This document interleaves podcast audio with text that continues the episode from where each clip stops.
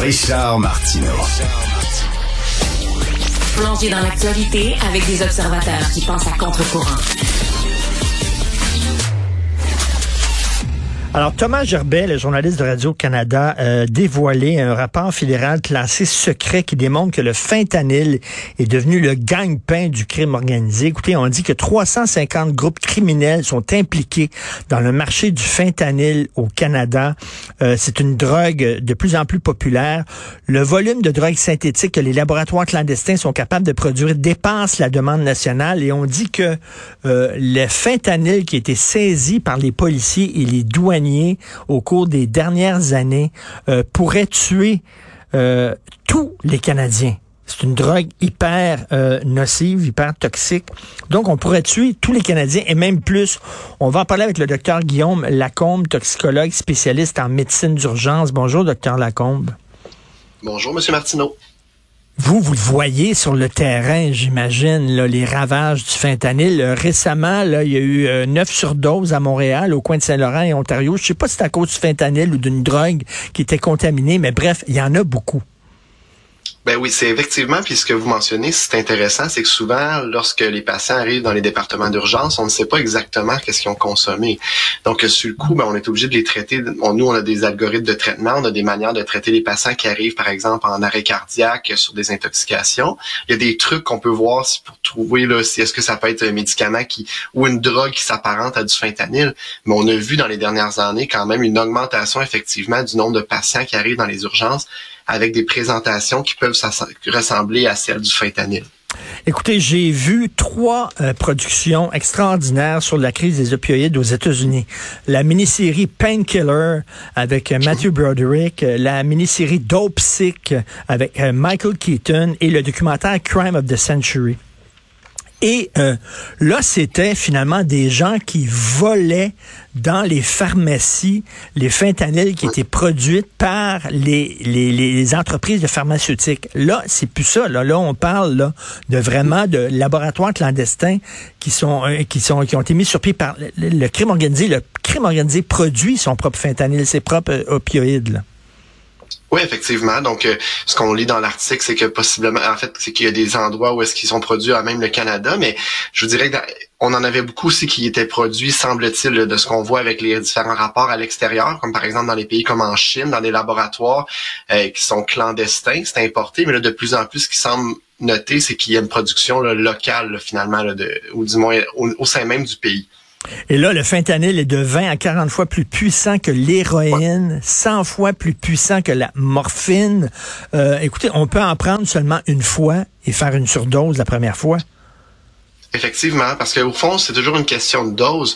Puis le problème du fentanyl, c'est que les doses qui peuvent être létales sont tellement petites qu'on n'a plus de marge de manœuvre. Le consommateur, euh, un consommateur peut faire un overdose aussi sur de la morphine, euh, mais c'est qu'il va falloir qu'il ils en prennent davantage pour arriver à une dose qui est, qui est grave. Mais c'est peut être aussi une, une, médication ou une drogue qui est très puissante puis qui peut causer des ravages. Le problème du fentanyl, c'est que les doses qui sont toxiques sont tellement, les doses létales se rapprochent tellement de la dose qui est recherchée par le consommateur que la moindre erreur peut être fatale. Et euh, je me souviens d'une photo qui avait été prise par mon collègue ici de Cube Radio, Maxime Delan, où c'était, je crois, deux frères ou deux cousins euh, qui étaient dans leur auto, qui avaient pris du fentanyl. Leur auto était stationné juste sous le pont Jean-Cartier. Vous vous rappelez probablement de cette photo-là. Et on avait découvert les deux, les cadavres des deux gars, euh, la bouche ouverte dans l'auto. C'est d'une tristesse incroyable. Et ça, j'imagine, dans le milieu hospitalier, vous voyez ça tous les jours, des gens qui arrivent en surdose d'opioïdes.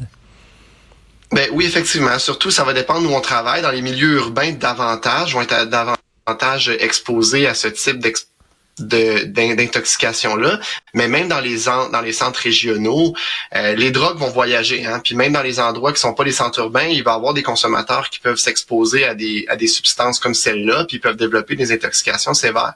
Puis effectivement, on en voit assez fréquemment des patients qui arrivent dans les départements d'urgence, euh, chez qui par exemple à l'urgence, même en préhospitalier, les ambulanciers vont avoir administré des doses, par exemple de naloxone, qui est un antidote qu'on peut utiliser pour le fentanyl. Euh, donc c'est quelque chose qu'on de manière assez régulière, assez quotidienne. Écoutez, j'ai raconté l'histoire ici en Onde, je vais encore la raconter. Ma blonde, ma femme, la, il y a quelque temps, s'est fait enlever la vésicule biliaire. On lui a donné, on lui a donné cinq petites doses de morphine si jamais elle a très mal. un soir, elle avait très mal, elle a pris une dose de morphine. Le lendemain, elle me dit, Richard, on s'en va à la pharmacie et je vais aller mener les quatre doses de morphine qui me restent parce que c'est trop bon. J'ai peur. J'ai peur. J'ai jamais, je me suis jamais senti aussi bien. J'ai flyé, j'étais bien. J'ai peur d'en reprendre. Fait qu'elle allait retourner. Elle aurait pu vendre ces quatre doses-là sur le marché noir, par exemple. Et j'imagine que ça se fait aussi, là. Ben, effectivement, on ne s'est pas suggéré. Moi, ce que je dis toujours aux patients, c'est que parce qu'on en prescrit des fois à l'urgence. Moi, je suis urgentologue, je travaille dans un département d'urgence. Vous vous cassez le bras, ben des fois, vous allez, il y en a certains patients qui vont nécessiter des doses de morphine. On essaie d'en prescrire le moins possible. Moi, ce que dis tout le temps à mes patients, c'est lorsque j'en si vous le prenez pas, allez le reporter à la pharmacie par la suite. Parce que, tu sais, sinon, c'est des doses qui restent dans les dans les dans les pharmacies, dans les maisons, dans les salles de bain. Puis ben, on veut pas que un enfant tombe là-dessus, qu'un ado tombe là-dessus, puis que ça se ramasse sur le marché noir ou que ça se ramasse dans les poches de quelqu'un qui veut en profiter. Euh, fait que si vous n'avez pas besoin, ben allez les reporter à la pharmacie. Parce qu'on devient addict très rapidement à ça. Là. Puis là, on, je parlais de la morphine, puis là, on dit que le fentanyl, c'est 100 fois plus puissant que la morphine. Ouais. Fait que là, euh, j'imagine une fois, puis tu deviens quasiment accro, là. Ben, ça dépend, ça va dépendre de la dose du contexte. On peut pas, on prescrit pas de fentanyl en dose euh, à la maison là pour des patients qui en ont besoin. Ça se donne à l'hôpital dans certains cas, mais on va pas prescrire. Non, non, mais, j'imagine euh, celui, ce, les doses vendues, c'est-à-dire par le, marché noir, par le crime organisé, c'est les doses vraiment ben, plus fortes effectivement, il y a un contexte de la molécule, puis il y a un contexte de l'ensemble tu sais, dans quel contexte que le consommateur a pris ça. Il prend ça avec ses chums, il y a du fun, mais ça se peut qu'il y a plus de chances d'en reprendre par la suite. Donc, effectivement, il faut être très prudent parce que c'est des molécules, c'est des, des substances pour lesquelles on peut devenir rapidement, euh, comme vous dites, addict ou avoir une, développer une dépendance à ce genre de molécules-là. Pourquoi il y a autant de gens qui prennent la drogue? C'est ça, la, la, pourquoi il y a autant de gens qui ont besoin de ça? C'est une bonne question. Je pense qu'on en a déjà parlé ensemble dans une autre entrevue. Mais effectivement, je pense que il y a beaucoup de, il y a beaucoup de facteurs. Moi, je travaille à l'urgence, fait que je suis habitué de gérer plus le côté aigu de l'intoxication. Mais il y a probablement euh, plusieurs facteurs de société, environnementaux, un peu qui sont plus psychosociaux, qui est associé à la consommation de, ces substances-là. Puis au bout de la ligne, ça va dépendre aussi de quelle substance est disponible sur le marché. On en parle, il y a beaucoup plus d'intoxication fentanyl, mais ces substances-là sont davantage disponibles sur le marché noir actuellement. Euh, dans les dernières années, le fentanyl était moins, les opioïdes, donc toute cette classe-là était davantage euh, retrouvé dans l'Ouest canadien. Au Québec, on avait beaucoup de consommateurs plutôt d'amphétamine, de méthamphétamine. C'est pour ça qu'on c'est davantage qu'on retrouvait sur le marché. Mais c'est possible que ce soit des vagues qui tranquillement passe, puis que là, davantage, on est dans un, épisode là, de, associé avec la prise de fentanyl. Mais c'est très inquiétant. On a vu justement, à, bon, à Vancouver, ceux qui sont allés à Vancouver, le quartier Eastside, c'est vraiment c'est comme un film de zombies. Puis là, ça a l'air que c'est euh, dans, dans, le quartier, dans le coin du marché Bay à Ottawa, c'est exactement la même chose. Euh, ça voyage de l'ouest à l'est, là, et on, euh, vous, vous le voyez au cours des dernières années qu'il y a une augmentation là, de, de, de, de problèmes de toxicomanie euh, avec des drogues fortes comme le fentanyl. Oui, effectivement. Mais comme je dis, une des problématiques qu'on a souvent, c'est le consommateur qui arrive chez nous ou qui est en overdose, souvent, il sait pas exactement qu'est-ce qu'il a pris. Fait que c'est difficile d'avoir un, sur le coup une idée de la substance. Donc, on a des traitements, on a des algorithmes qui vont être plus généraux, mais c'est rare qu'on va savoir exactement la substance. Par contre, on peut s'en douter. Ce qu'on va souvent avoir, c'est l'information en lien avec les services canadiens. Quand ils font des saisies, ils vont analyser les drogues. C'est là qu'on est capable de savoir un peu qu'est-ce qu'est-ce qui euh, qu'est-ce qui tourne sur le marché. Écoutez, je veux pas vous emmener sur le terrain de la politique. C'est c'est pas votre job. Vous êtes urgentologue. mais quand on a légalisé le pot, le cannabis, je me souviens, on a dit ok, on légalise une drogue, et euh, mais avec l'argent qu'on va faire, parce qu'on fait beaucoup d'argent avec la vente de cannabis au Canada et au Québec, euh, il y a une bonne partie de cet argent-là qu'on va utiliser pour la prévention, pour dire aux gens des programmes de prévention, ne prenez pas de drogue, etc. Je les vois pas, ces programmes-là. On dirait que l'argent qu'on fait avec la vente de potes, ça sert à n'importe quoi, construire des ponts, euh, je sais pas, des REM, je sais pas, là. Je vois pas cet argent-là dans, des programmes de prévention. Je pense que c'est une bonne question. J'ai pas accès à toutes ces données-là. Je pense qu'effectivement, c'est quelque chose qu'on doit s'assurer en tant que population, de s'assurer que les décisions qui sont prises, on a les décisions qui sont les bonnes, puis que euh, les, les les preneurs de décisions sont quand même responsables des décisions qui sont prises. Donc, si on dit qu'on va réinvestir cet argent-là, c'est de s'assurer que ce soit fait. Donc, évidemment, je pense que ultimement, euh, il y a beaucoup de vases communicants dans tout ça, là, mais ultimement, il faut s'assurer qu'il y a des bonnes euh, ressources qui sont mises en place pour les consommateurs. Euh, et aussi de prévention primaire, donc euh, empêcher les gens de finalement faire de la prévention pour pas que les jeunes ou les gens embarquent là-dedans, mais après ça aussi de s'assurer euh, qu'il y ait une législation puis qu'il y ait des, des, ressources nécessaires pour ceux qui sont déjà pris dans cette dans cette cette tornade-là, puis qui veulent s'en sortir. Comme ça, c'est essentiel.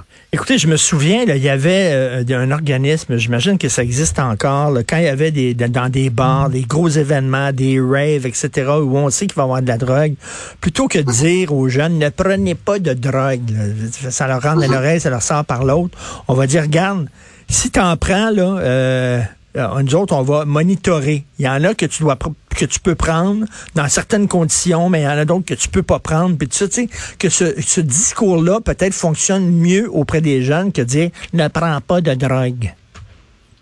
C'est une bonne question. Je suis, je suis pas dans la prévention primaire, mais effectivement, je pense que ultimement, il y a des gens qui sont probablement mieux qualifiés que moi pour prendre ces décisions-là. Mais il faut s'assurer du moins que ces questions-là soient posées, puis qu'on arrive avec des ressources qui sont, sont suffisantes. Parce que comme vous le dites, la beaucoup de jeunes vont faire leurs expériences, vont consommer des drogues, mais c'est de s'assurer que ce soit fait. En tout cas, je dis pas qu'il faut en prendre, puis j'embarquerai pas dans le fentanyl. Il y a des drogues qui sont plus dures que d'autres. Là, là, on est dans vraiment dans l'extrême. Faut comprendre que la fentanyl, ça se prend pas vraiment en pilule la plupart du temps. Les gens vont se l'injecter ou vont vont l'inhaler. On est dans des atteintes, dans des profils de consommation qui sont plus lourds. Mais effectivement, je pense qu'il faut s'assurer qu'il y ait des, profils, ou du moins qu'il y ait des ressources qui soient disponibles, puis qu'on commence cette, cette, cette euh, cette, cette, euh, cet enseignement-là plus jeune aux jeunes, euh, aux ados, que ce soit fait de manière préemptive, qu'on les protège de ça. Tout à fait. Vous, euh, en terminant, euh, quelqu'un arrive en surdose de fentanyl à l'urgence, vous faites quoi? Qu'est-ce que vous leur il y a une substance que vous leur donnez pour euh, les empêcher de mourir ou quoi? Effectivement. Donc, on va prendre en charge le patient, s'assurer de protéger leur, leur voie respiratoire, s'assurer que le cœur continue de bien fonctionner, leur donner de l'oxygène. Puis, il existe un antidote, la naloxone, qui va avoir un effet direct sur le fentanyl. Et d'ailleurs, le naloxone, c'est disponible en pharmacie sans prescription. Donc, un consommateur hein? peut aller dans une pharmacie. Ouais, ça se donne par, par voie intranasale. Donc, d'ailleurs, c'est recommandé. Moi, je le dis même à mes, mes patients, des fois, à qui j'en prescris pour des douleurs. Des fois, je leur dis, si vous voulez être certain, vous pouvez aller à la pharmacie, vous cherchez une dose de naloxone. Il y a des gens qui vont, que ça peut être une intoxication involontaire, ça peut arriver aussi. Mais si vous avez un doute, ayez votre dose de naloxone à la maison. C'est présentement disponible sans, prescription. Un pharmacien peut administrer, euh, peut donner une dose de naloxone à un patient. Donc, même les consommateurs, ça peut être correct d'en avoir une dose de protection. Tu consommes hmm. avec des amis, tu sais pas sur quel batch tu vas tomber, d'avoir une dose, ça peut ça peut donner un certain filet de sécurité.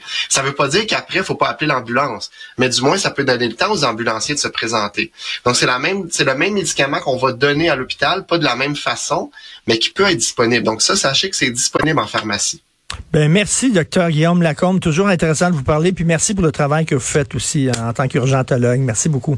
Bonne journée. Merci, M. Martin. Bye bye.